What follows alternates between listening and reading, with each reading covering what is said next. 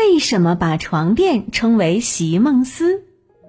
家居市场里，妈妈带着小明在挑一些家居用品。逛了几圈之后，妈妈看中了一款席梦思，让小明躺上去感受一下。躺上去之后啊，小明觉得哇，非常舒服。只是小明有一个问题，那就是为什么要把床垫称为席梦思呢？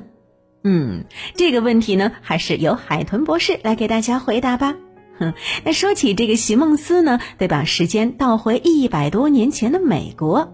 当时美国有个木匠叫扎尔蒙·席梦思，这个人呢非常精明，很会做生意。他开了一家家具店，专门卖各种款式的木床。只是呢，这木板床就算款式再多，也有一个共同的缺点，那就是太硬了。而人呢，睡在硬床上很不舒服。席梦思听到顾客的抱怨之后，开始想办法把床垫做得软一些。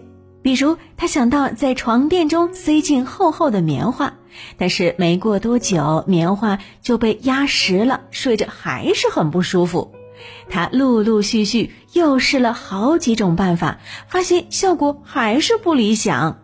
嗯，有一次呢，席梦思啊跑到一家机械厂加工刀具，他看到用铁丝做的弹簧，他突然眼前一亮，觉得这个应该可以用来做床垫的。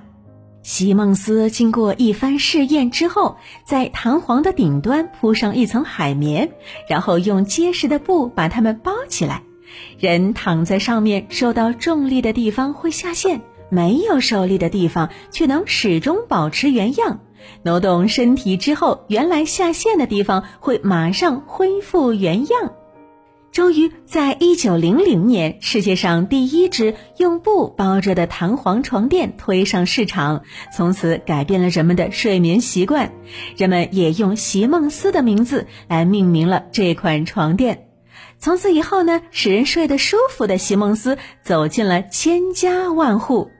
到了现在呀，席梦思已经彻底成为了床垫的代名词，人们都习惯性的把床垫称为席梦思。嗯，那说起来呢，我们现在睡得这么舒服，还真的要感谢这位叫席梦思的木匠呢。